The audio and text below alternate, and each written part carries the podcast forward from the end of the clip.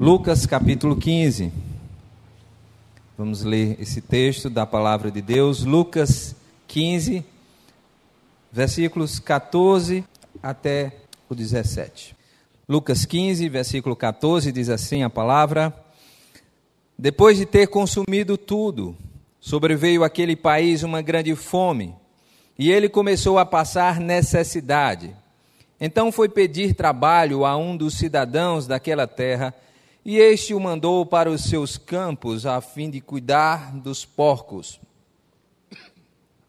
Ali estava, ali desejava ele alimentar-se das alfarrobas que os porcos comiam, mas ninguém lhe dava nada.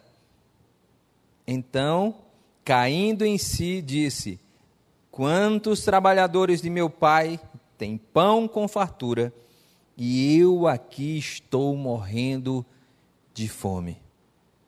Quantos trabalhadores do meu pai têm pão com fartura e eu aqui morrendo de fome? Estamos chegando ao final de mais um ano. E que ano! O ano de 2020 deixará com certeza marcas profundas nos sentimentos, nas emoções de toda uma geração. O ano de 2020, que está nos seus últimos dias, nos trouxe várias peças, nos trouxe sentimentos jamais vistos coletivamente na humanidade. Experimentamos situações totalmente fora de um contexto normal de uma normalidade. O ano de 2020 foi um ano em que nós fomos acometidos por um vírus que trouxe uma transformação, uma mudança de pensamento, de ações, uma mudança de postura, uma mudança completa. Um vírus chamado coronavírus. Um vírus que tem mutações, como já consegue se perceber. Um vírus onde as pessoas não têm a capacidade ainda, cientificamente, de limitar a sua ação. Ainda não se tem o controle absoluto do seu alcance e nem a sua forma operacional de se instalar no corpo humano. Apenas temos prognósticos, temos teses, muita coisa sendo escrita, mas ainda sendo estudado. Nós estamos vivendo, irmãos, o período de pandemia. E parece que as coisas que a certo ponto, ou até certo ponto, estavam chegando a uma situação um pouco mais de equilíbrio, as últimas semanas demonstraram que não que ainda temos algumas novidades, algumas notícias ruins para compartilhar, para receber.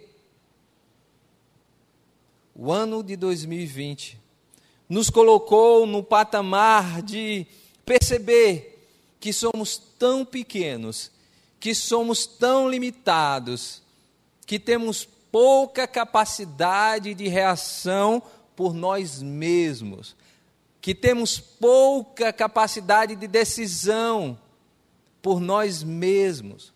Em alguns momentos, como humanidade, nos sentimos totalmente perdidos, largados no meio de um mundo onde algumas pessoas estavam perdendo as suas vidas, milhares de pessoas por dia, inclusive, perdendo as suas vidas. Estava lendo que apenas em um dia, nos Estados Unidos, morreram mais pessoas do que o 11 de setembro. Naquele acidente, naquela fatalidade, naquele brutal e violenta ofensiva contra as Torres Gêmeas. Num só dia, morreram mais pessoas, mais de 3 mil pessoas nos Estados unidos. Onde estamos, irmãos? Onde nós estamos? Para onde você está olhando? Quando leio esse texto de Lucas 15, que é a parábola do filho pródigo, que nós conhecemos muito bem, e quando reflito, quando reflito nesse sentimento deste homem, no versículo 17, quando ele diz: Quantos trabalhadores de meu pai têm pão com fartura, e eu estou aqui morrendo de fome. Eu estou aqui vivendo uma vida de inanição, sem a capacidade de ter o alimento para a minha vida. Irmãos, espiritualmente falando, nós poderemos dizer que a nossa geração padece de pão. A nossa geração está carente de pão. Nós estamos perdidos. As pessoas não têm respostas. Alguns, inclusive, estão assumindo o risco de tomar vacinas emergencialmente, sem saber ainda se essa vacina vai, de fato, protegê-las da doença ou se há um risco de ter uma reação grave e ter sequelas sobre a sua saúde. Eu não quero entrar no mérito, o que eu quero dizer é que nós estamos morrendo de fome. Não é razoável que nós olhemos para esse cenário e tenhamos a capacidade de não nos indignar com uma geração, com uma humanidade que se afastou tanto de Deus, tanto do Criador, que foi tão longe, sendo um verdadeiro pródigo, voltando-se as costas para o Pai, abandonando o primeiro amor, negligenciando a salvação pela fé. E hoje experimentam este caos que nós vivemos e as pessoas querem buscar respostas na ciência. No início do vírus, onde saiu lá na província, na cidade, não é uma província, é uma cidade de quase 11 milhões de habitantes na China, onde iniciou isso, e as pessoas querem buscar respostas humanas para a sua fome espiritual.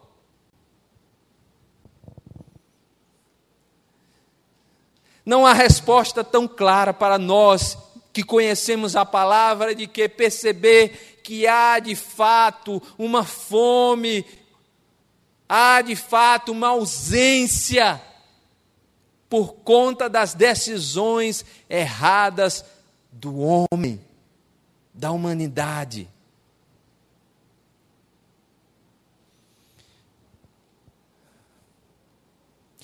Eu penso que este ano, quem sabe, tenha sido o ano da maior oportunidade da sua vida. Talvez você não tenha outra oportunidade como esta na sua vida.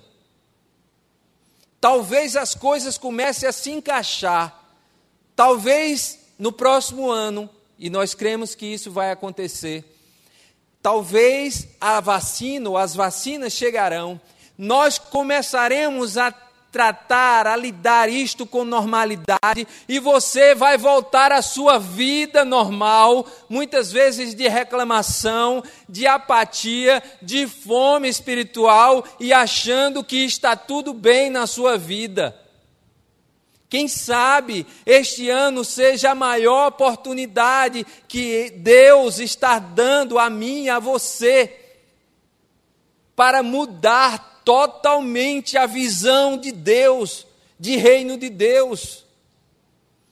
Meus irmãos, não percamos a oportunidade que o Senhor tem nos dado neste ano, na nossa geração, de perceber, de captar, de buscar a resposta do Senhor para as minhas inquietações, para a minha vida, para as angústias da minha alma, para o sentido real de vida, porque através deste momento que nós fomos sacudidos, que nós fomos aqui tocados, incomodados, que nós fomos, de certa forma, lançados fora da zona de conforto, Deus quer te dar a oportunidade, tem nos dado a oportunidade de você ser um cristão totalmente diferente, com a visão de reino equilibrada, consistente e bíblica.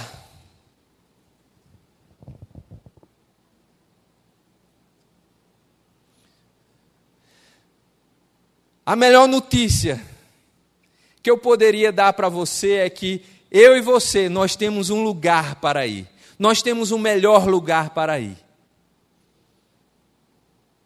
A melhor notícia que este homem, como diz o texto, caindo em si, percebeu como ele estava sendo tolo, distante do Senhor, foi reconhecer que ele tinha um lugar maravilhoso para ir, que é a presença de Deus que eu e você, que nós possamos sacudir as poeiras espirituais da nossa existência, da nossa vida e voltar o nosso coração e voltar para os braços do Senhor e entender que o melhor lugar que eu e você, que nós podemos estar é nos braços do Pai. Ele está de braços abertos, ele é misericordioso. Ele, pela sua misericórdia, tem lhe dado a oportunidade.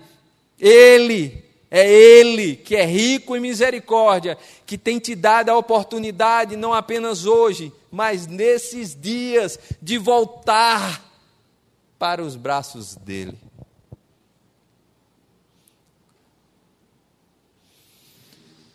Versículo 14. O texto diz que depois de ter consumido tudo,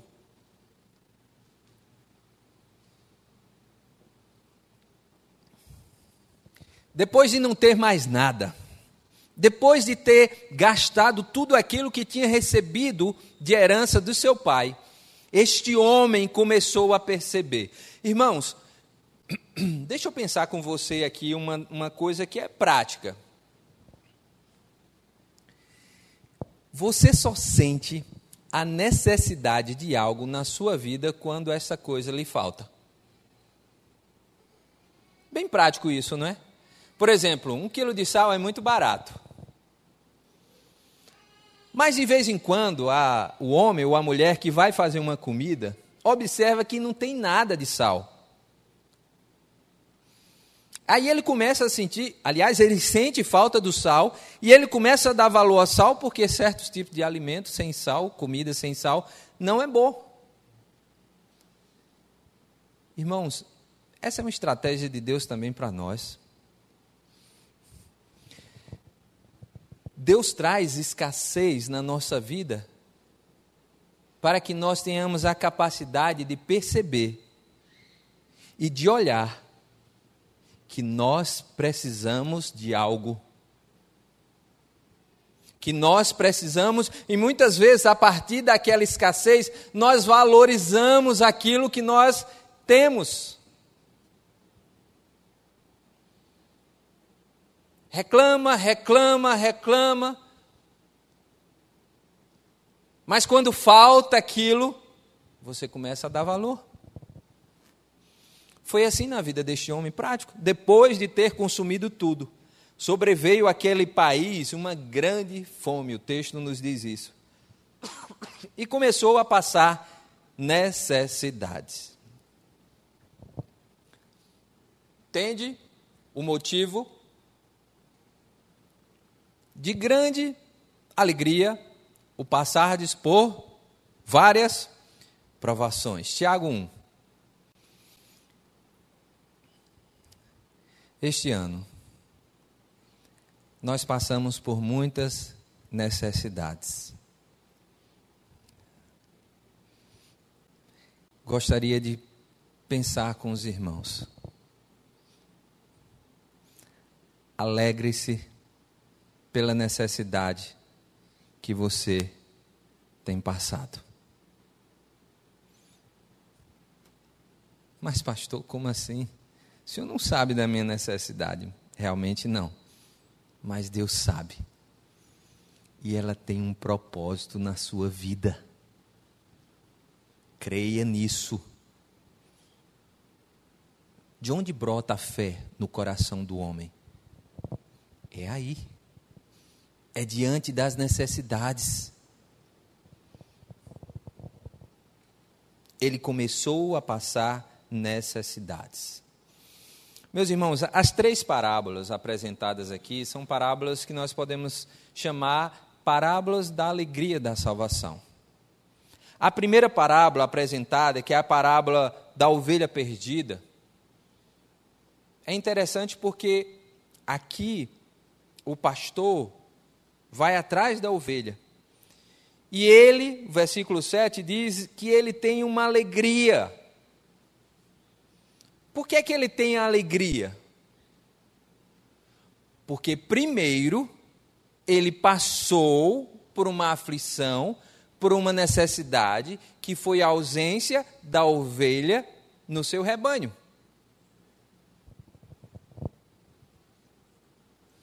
O que quer dizer que para viver uma alegria na minha vida, eu preciso experimentar uma necessidade na minha caminhada. Sempre é assim, pastor? De uma certa forma, sim. Você vai sentir falta de algo que, que você precisa quando você não tem, ou quando você não as tem. Assim foi na ovelha perdida.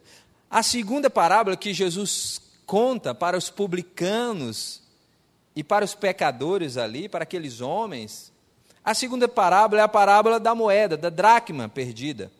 E no versículo 10, mais uma vez, o texto diz: Eu afirmo que a mesma alegria existe diante dos anjos de Deus por um pecador que se arrepende. Aqui, mais uma vez, vemos o contexto de uma alegria que vem sobre o coração de um homem, no caso de uma mulher, aqui, na dracma perdida que ela sentiu a falta, que ela teve uma necessidade de uma moeda que se perdeu.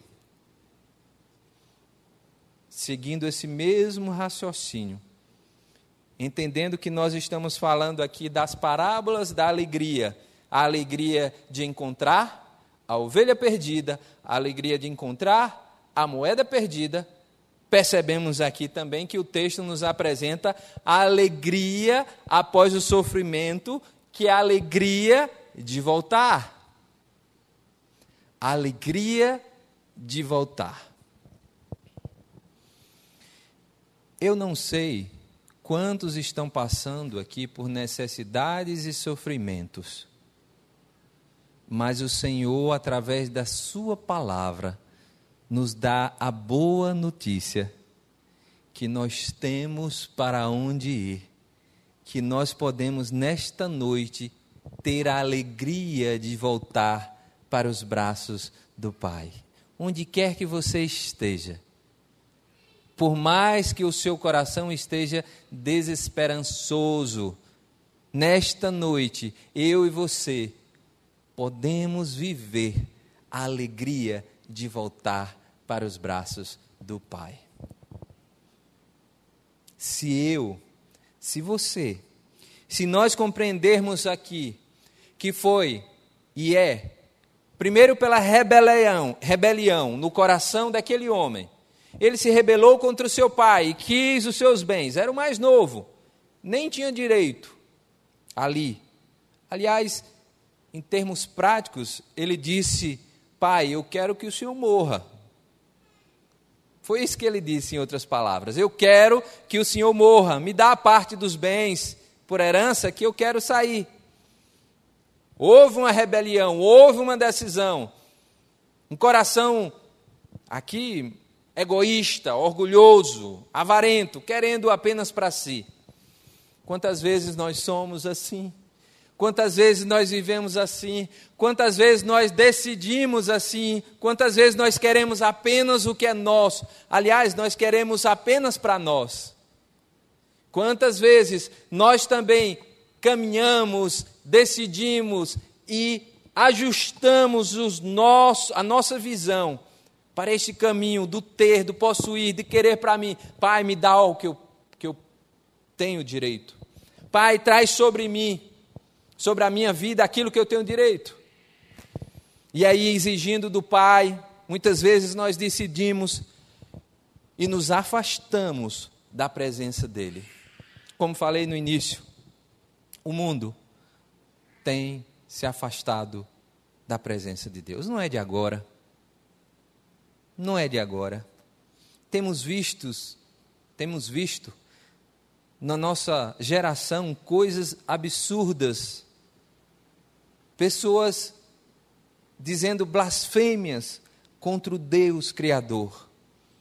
Pessoas se posicionando de uma forma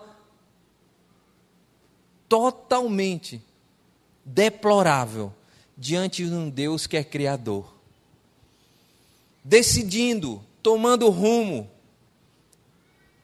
querendo tomar conta completa da sua vida, como se a sua vida por si só fosse o centro do universo e de todas as atenções. Pessoas egoístas, e a palavra de Deus nos diz, nos diz, claramente que nos últimos dias sobrevirão tempos difíceis em que as pessoas serão egoístas, avarentas, pessoas sem domínio de si, cheias de si mesmo. E ao longo dos anos foram se afastando da presença do Pai, gerações após gerações. E hoje nós podemos observar que, como o filho pródigo, este mundo está aqui com fome, passando necessidades e o pior, sem ter para onde ir. Mas há uma esperança. Há uma esperança para o nosso mundo há uma esperança para a nossa geração.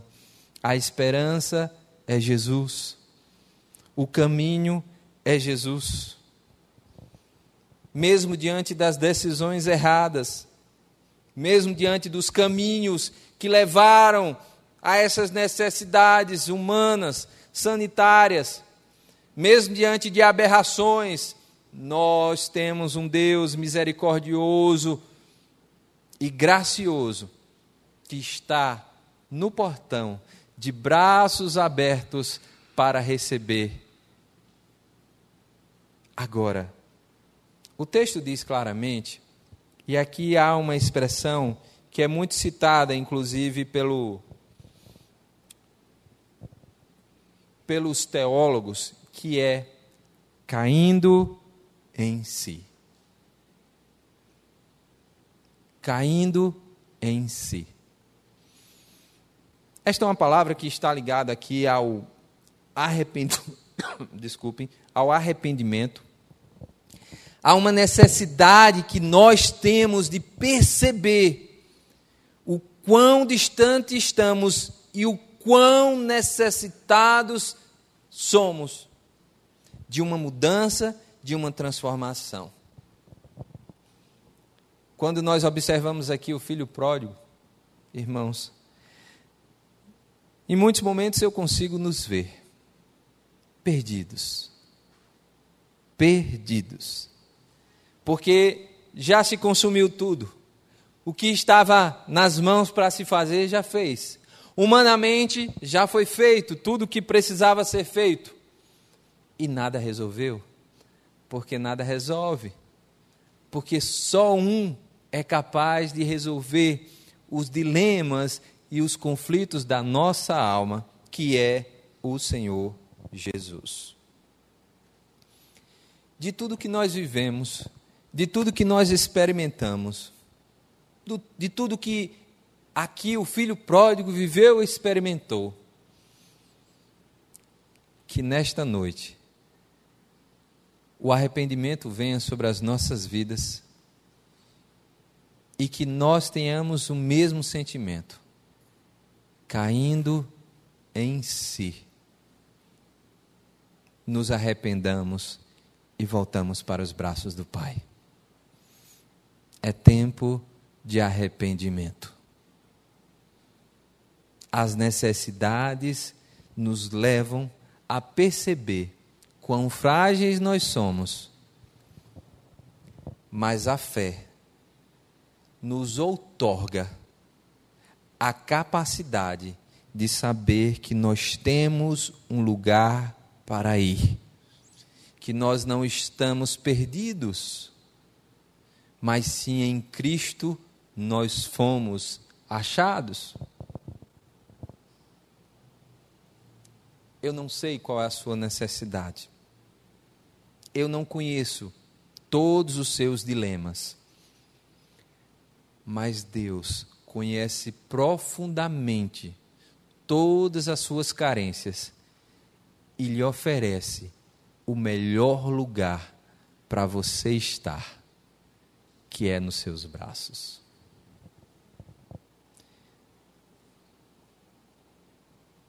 Algumas vezes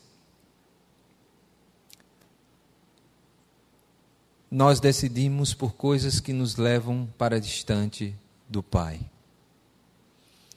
De uma forma coletiva, toda a humanidade está num momento de extrema dificuldade e vulnerabilidade. Mas essas pessoas continuam correndo de um lado para outro, tentando achar respostas humanas. E a palavra de Deus nos apresenta o único caminho, que é Jesus. A única resposta perfeita dos lábios que vem do Senhor e a palavra de Deus e o Deus desta palavra nos convida, convida você, convida a mim para voltar o nosso coração para Deus. Meus irmãos, nós falamos aqui de algumas verdades. Nós falamos primeiro que todos passam por dificuldades e têm necessidades e passam por aflições. Isto é fato. Nós falamos que as necessidades nos levam ou nos dão a capacidade de perceber e nos alegrar com aquilo que nós temos. Também isto é uma grande verdade. Nós percebemos que todos aqui têm oportunidade. Esta noite é uma noite de oportunidade na sua vida. Você que está em casa, esta noite é uma noite de oportunidade, de despertamento para a sua vida. Deus tem nos dado oportunidade. Cada dia que temos é uma oportunidade que o Senhor nos dá para os redirecionamento dos nossos caminhos, para que o reino dele seja estabelecido na nossa vida. E sabe, todos nós temos a oportunidade de voltar. Eu gostaria de terminar desafiando você a pensar nesta alegria da volta. Desafiando você a contemplar a alegria de voltar para um pai que está de braços abertos e é amoroso, e é gracioso, e é misericordioso para te perdoar, para lhe abraçar, para lhe acolher, para receber você de volta um pai maravilhoso que não apenas vai receber você de volta para suprir as suas necessidades, mas que vai se alegrar a tal ponto de celebrar a sua volta e celebrar e festejar com todos o seu retorno para os braços dele. Irmãos, que a nossa geração possa ser uma geração onde nós tenhamos a capacidade de dizer para este mundo que eles têm como nós temos necessidades, mas nós temos sim um lugar, o melhor lugar, que é os braços de Deus, que é os braços do Pai, para viver toda a nossa vida. Eu não preciso andar inquieto, angustiado, preocupado, sem rumo, sem caminho. Eu tenho um caminho, o caminho é perfeito, o caminho é Jesus. Ele é o caminho, ele é a verdade, ele é a vida, ele já me deu a direção. Não são as dificuldades, não são as limitações, não é nem mesmo a morte que pode me tirar, me afastar do amor de Deus que está em Cristo Jesus, nosso Senhor. A igreja de Jesus é o povo da esperança. A igreja de Jesus é o povo que apresenta o Cristo vivo. A igreja de Jesus é a igreja que apresenta o melhor lugar para todos aqueles que querem sair deste mundo perdido, deste mundo em caos e sem salvação. A salvação é Jesus, a alegria é Jesus, Todos nós temos a oportunidade e a possibilidade de voltar.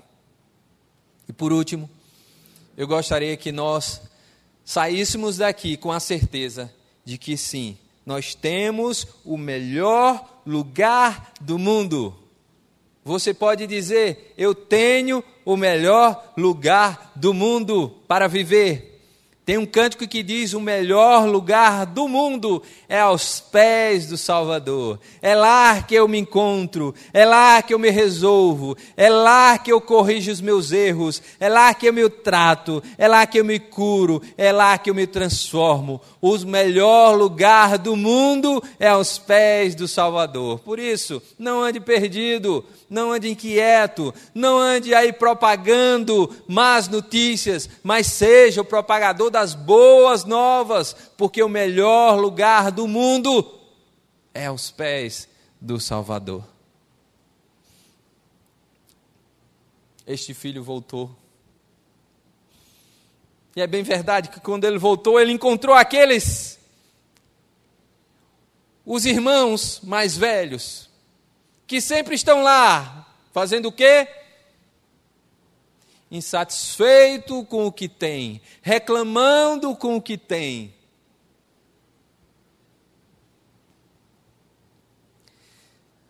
Quando nós observamos a vida de Jesus, o exemplo de Jesus, quando nós nos deparamos e buscamos ter a mente de Jesus, nós nos tornamos incapazes de ser aqueles que reclamam das coisas, porque Cristo não reclamou. Quando nós buscamos ter a mente de Cristo, viver como verdadeiros cristãos, pequenos cristos, onde estão ligados à videira verdadeira que é o Cristo, nós nos alimentaremos da seiva que é a Sua palavra e nós não teremos capacidade de viver uma vida reclamando, mas sim agradecendo, sim, glorificando, sim, buscando, sim, ajustando, sim, corrigindo, sim, trazendo transformação para o meu coração, para a minha mente, para a minha vida, para que o seu nome seja glorificado. Apocalipse capítulo 22. Hoje o grupo de leitura leu os capítulos 21 e 22. Os dois últimos, os dois últimos capítulos da Bíblia.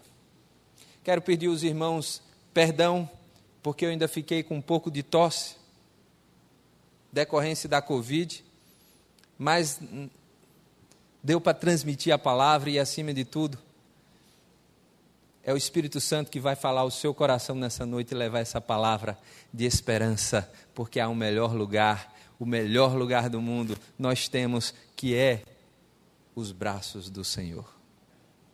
Versículos 5 a 7. O texto nos diz assim: Então, e aqui falando do novo céu, da nova terra, do futuro, do lugar, o lugar preparado pelo Senhor para nós. O lugar está certo, não se preocupe, não fique com medo, não, não, apenas creia pela fé, contemple já este lugar na sua vida. Olha o que diz o texto. Apocalipse 22 e 5. Então já não haverá noite. E não precisarão de luz, de lâmpada, nem da luz do sol, porque o Senhor Deus brilhará sobre eles e reinarão para todo sempre. Então o anjo me disse: estas palavras são fiéis e verdadeiras. O Senhor, o Deus dos espíritos dos profetas, enviou seu anjo para mostrar aos seus servos as coisas que em breve deve acontecer. Eis que venho sem demora. Bem-aventurado, feliz é aquele que guarda as palavras da profecia deste livro.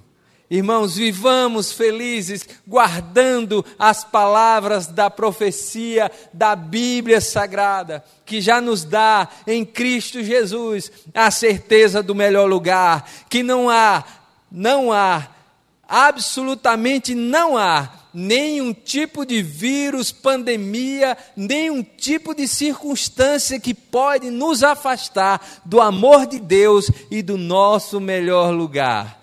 Louvado seja o nome do Senhor porque Ele já preparou o melhor lugar. Louvado seja o nome do Senhor, porque nós andávamos desgarrados como ovelhas perdidas e Ele nos achou. Louvado seja o nome do Senhor, porque Ele nos permite viver e, so e sofrer algumas necessidades para reconhecer quão frágeis nós somos e quão necessitados nós somos da graça de Deus, das bênçãos de Deus. Que eu e você, que nós possamos, ao terminar este ano, buscar, perceber, buscar organizar os nossos pensamentos para fazer a maior revolução da nossa existência através do aprendizado em meio a essas dificuldades, o aprendizado em meio ao caos, para que o nome do Senhor seja glorificado, porque eu tenho o melhor lugar, eu tenho os braços do Pai para ir, e não importam as circunstâncias, o melhor lugar é o lugar que eu e você, que nós queremos estar, que é aos pés do Salvador. Que Deus te abençoe.